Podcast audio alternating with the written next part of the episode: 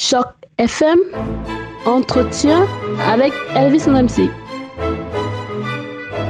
Bonjour à tous, bonjour et bienvenue sur Choc FM. Si vous nous rejoignez à l'instant, je suis très très heureux d'être avec vous pour recevoir aujourd'hui un homme qui chaque jour essaye à sa manière de changer le monde puisqu'il travaille avec les équipes de Médecins sans frontières depuis un certain nombre d'années déjà. Il a d'ailleurs été euh, en poste à Haïti, vous savez Haïti qui a été victime il y a quelques années d'un séisme absolument dévastateur et on va justement faire les bilans de la situation avec lui. Bonjour euh, Paul Brockman. Bonjour. Comment est-ce que vous allez? Je vais bien ce matin. J'ai quitté Haïti il y a deux jours. Je commence à me réhabituer temps euh, ici en, au Toronto. Oui, j'imagine que ça ne doit pas être très très facile pour vous qui êtes euh, issu des États-Unis, euh, qui vivez en ce moment, qui est en ce moment même à Toronto, qui avait passé deux ans à Haïti. Est-ce qu'il y a un grand changement en fait entre entre Haïti? J'imagine que le pays n'est pas dans un état tout à fait positif là, mais mais il y a une grosse différence entre là-bas et, et ici et éventuellement les États-Unis? Oh, il y a vraiment, il y a vraiment un, très grand, un grand différence. On constate toujours que, alors, disons, ma famille, mes collègues des États-Unis, on, on s'habitue à des routes qui marchent, à, à l'eau et l'assainissement qui est disponible à toujours pour tout le monde et les questions qui me parviennent par rapport à la situation actuelle en Haïti ne, ne correspondent pas souvent vraiment à la réalité quotidienne de la plupart de la population là-bas, qui habite vraiment dans les conditions très très basiques, très très basiques, euh, souvent sans accès à, à l'eau dans la maison, euh, souvent sans accès à l'eau qui, qui, qui, est vraiment euh, sauf et saine, euh, vu qu'il y a toujours les risques de choléra, etc. Alors vraiment, il y a un, grand écart entre les deux pays, là, il faut dire. Alors, Monsieur Brockman, le séisme a lieu à Haïti, du moins il a eu lieu à Haïti en 2010, plus précisément le 12 janvier 2010, et a fait énormément de victimes, environ 230 000 morts et 220 000 blessés. Qu'est-ce qui vous a donné envie d'aller à Haïti? Je veux dire, c'est pas la situation humanitaire la plus simple. Alors, euh, mes raisons pour demander la mission en Haïti, et ça fait maintenant 12 ans que je travaille chez MSF euh, dans plusieurs pays, sur plusieurs continents.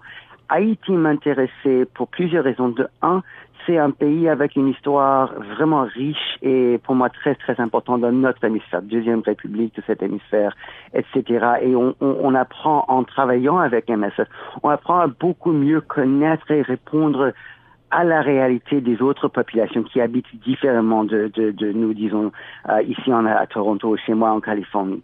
Ça, c'est un.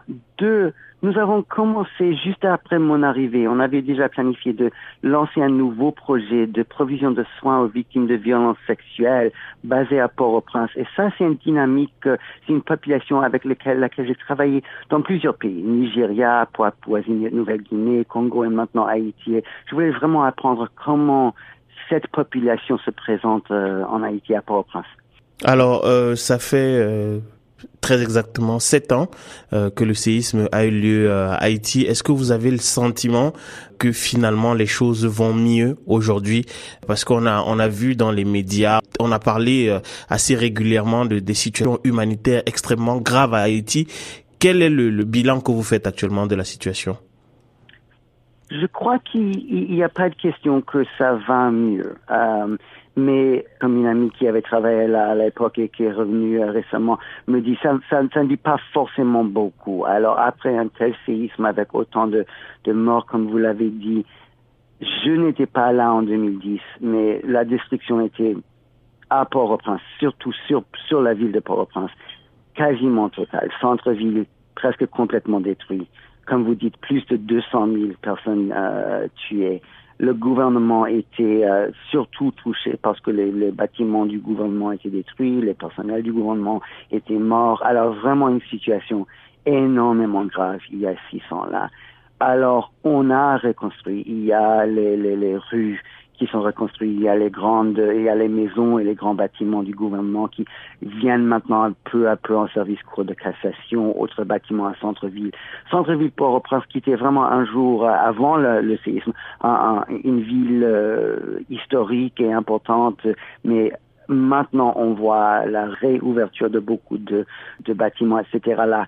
Mais ce qu'il faut dire, c'est que Port-au-Prince, c'est une ville et Haïti, c'est un pays où il y a les grands écarts dans la société, dans la population même. Il y a, il reste beaucoup trop de zones très affecté par, euh, très, très, très, très influencé par manque, manque de l'eau et l'assainissement, manque d'accès aux soins, manque d'accès à l'école ou aux routes euh, normales, manque parfois même en raison de, des activités des gangs ici et là, de capacité de bouger en sauveté. Mais ah, alors, euh, Monsieur Brockman, si vous permettez, qu'est-ce qui explique ces manques-là? Est-ce que c'est c'est c'est en fait euh, un problème de volonté politique ou alors c'est c'est un problème de manque de moyens simplement pour pour l'État haïtien qui n'est pas capable en l'état actuel des choses de pourvoir aux besoins de de ces populations? Manque de moyens, manque de moyens, c'est sans doute une grande raison. C'est c'est un État, c'est un gouvernement sans accès à, au fond c'est un pays sans une économie suffisamment grande pour les besoins. C'est un pays où on, voit que qu'il y a vraiment de grandes populations qui ont, ont, des besoins de base qui ne sont pas suffisamment euh, fournis. Alors, dans ces circonstances-là, euh, dans ce tableau que vous nous dépeignez, quelles sont les plus grandes difficultés auxquelles vous avez été confronté pendant ces deux, deux dernières années-là? Alors, je dirais, je dirais deux choses. Alors, une, c'est la manque d'un système d'eau et d'assainissement de base qui peut vraiment mettre fin à, au problème de choléra en Haïti. un pays où euh, j'ai recherché une fois, je crois que le, le budget pour euh, la direction nationale de, de l'eau potable et de l'assainissement pour toute la nation n'était était moins de 100 millions de dollars, si je me rappelle bien. C'est possible que j'ai tort, mais je crois que c'était moins de 100 millions de dollars. Et ça, ça c'est, ça c'est minable pour un tel pays avec un, tel grand problème. Alors ça, c'est manque de moyens et ça touche les populations les plus vulnérables qui, qui doivent effectivement voir ce qui est là et ce qui est toujours, ce qui peut poser le risque de choléra. Deux, pour moi, c'est la, le montant, la, quantité de patients qui sont venus dans notre clinique prend main, euh, prenez moment effectivement en, créole, euh, victimes de violences sexuelles en dessous des 18 ans ou en dessous des, 15 ans même. Une tiers était en dessous des 15 ans et au cours des 22 mois depuis l'ouverture, on a vu plus de presque euh, 1100 patients dont une tiers. Alors ça veut dire quasiment tous les deux jours, on voit une, fille ou un garçon de, de 12 ans, de, de 10 ans, de 14 ans qui a été violé dans la communauté. Et ce sont les personnes qui manquent l'accès aux soins, qui manquent les connaissances que sans provision de soins, on, est à risque des infections, infections sexuellement transmises ou à risque parfois des grossesses non voulues, ce qui porte vraiment les, les risques qui menacent la vie et le futur de l'individuel.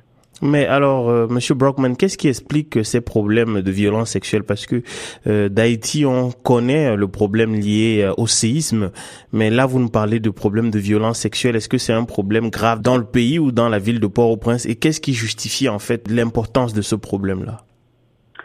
Ça, c'est toujours une bonne question. Alors, les raisons pour lesquelles ça se produit, il, il, y a, je crois, pas de doute, il y a suffisant d'évidence que après le séisme, avec les les, les gens qui ont perdu euh, les maisons, l'abri, il y avait plus de population de déplacés et ça rend, ça rend encore plus vulnérable. On a traité pas mal de filles qui habitaient encore dans les, les abris temporaires.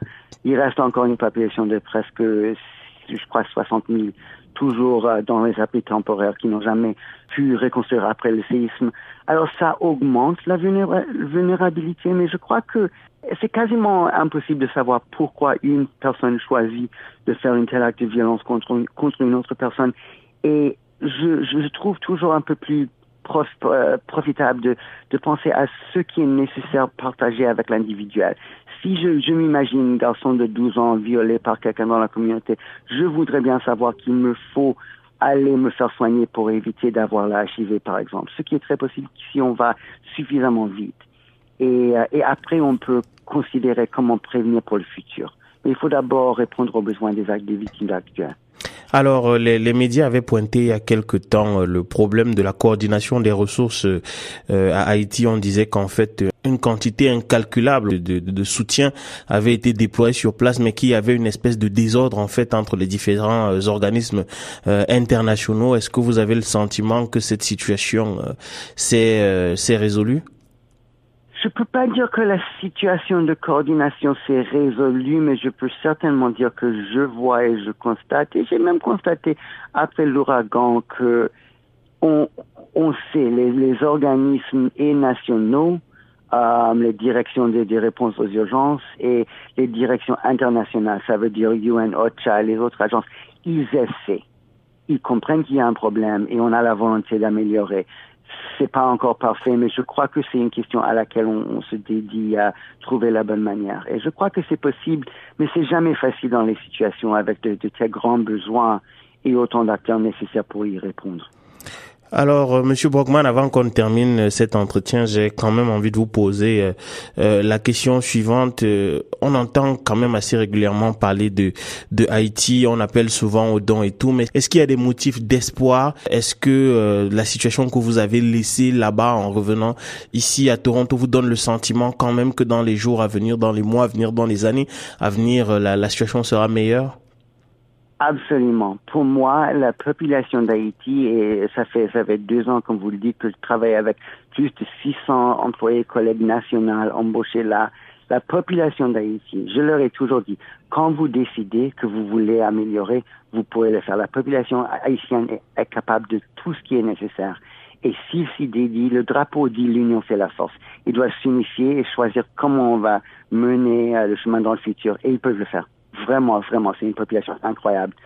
Les, les employés, les collègues là m'ont vraiment tellement impressionné avec leur capacité. Et c'est possible, il faut seulement trouver le, le bon chemin. Ok, très bien, Monsieur Brockman. J'imagine que vous avez toujours besoin de soutien à Haïti. Et d'ailleurs, si nos auditrices et auditeurs vous écoutent et qu'ils veulent apporter leur soutien à Médecins sans frontières, de quelle manière est-ce qu'il faut procéder? Alors, on peut ici en Canada, je crois qu'on peut donner à Médecins sans frontières sur l'internet, msf.ca, je crois, ou msf.org international. Et j'encourage tout le monde. Alors, si vous n'avez pas, s'il y a quelqu'un qui, qui nous écoute, qui n'a jamais travaillé hors de Canada, considérez, réfléchissez si ça pourrait vous intéresser un jour de porter un peu d'aide vous-même en travaillant comme moi euh, sur le terrain. C'est vraiment, ça enrichit beaucoup ma vie. Oui, mais est-ce qu'il il, n'est pas besoin d'une formation pour ça au préalable? Est-ce qu'il faut être médecin pour aller travailler à l'extérieur du Canada? Il faut, il faut bien, il faut être bien formé. Il faut, si on va investir dans, euh, dans l'envoi d'un de, de, membre de l'équipe internationale sur une mission de MSF, il faut que, que quelqu'un ait vraiment les, les, les, compétences nécessaires. Ça veut dire médecin, infirmière ou comme moi, quelqu'un qui a travaillé dans le monde des affaires et qui connaît un peu la gestion euh, ressources humaines ou financières ou logistiques. Mais il y a beaucoup, beaucoup, et, là on peut voir, voir sur le site web euh, quelles sont les compétences requises pour euh, pouvoir partir avec MSF. Très bien. Merci beaucoup, Monsieur Brockman. Merci de nous avoir euh, accordé du temps. Je sais que vous avez sans doute un peu besoin de repos maintenant que vous êtes de retour et merci encore pour votre formidable travail et le formidable travail qu'a Médecins sans frontières euh, pour euh, toutes les personnes qui en ont besoin à travers le monde. Merci à vous et bonne journée. Merci, au revoir.